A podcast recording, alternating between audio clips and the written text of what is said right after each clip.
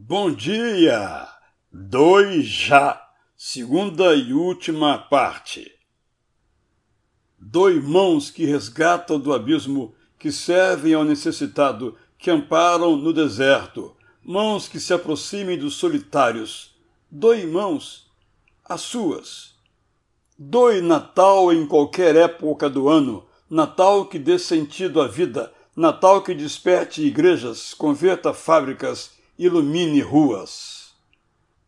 Doe órgãos, uma córnea, um rim, uma porção de cabelos, uma medula óssea, tirados do seu corpo, ou uma autorização para que se retire um dia o que se possa transplantar.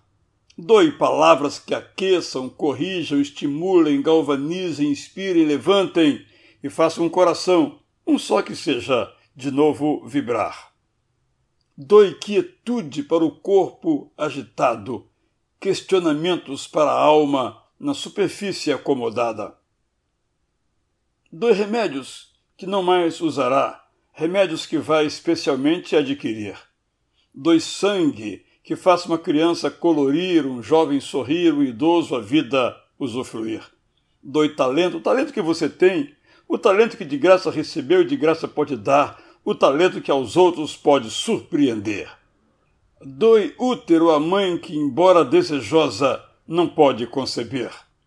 Doe violino a mãos que possam tirar dele canções para o silêncio da casa ou para a sinfonia na comunidade da orquestra.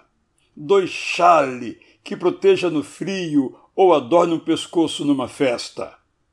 Doe o zênite como ponto em que uma pessoa, não apenas você, pode alcançar. Doe o que é necessário para vidas salvar.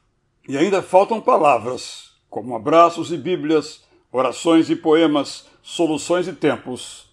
Porque quanto mais doar, mais notará que sua história num dicionário não vai caber.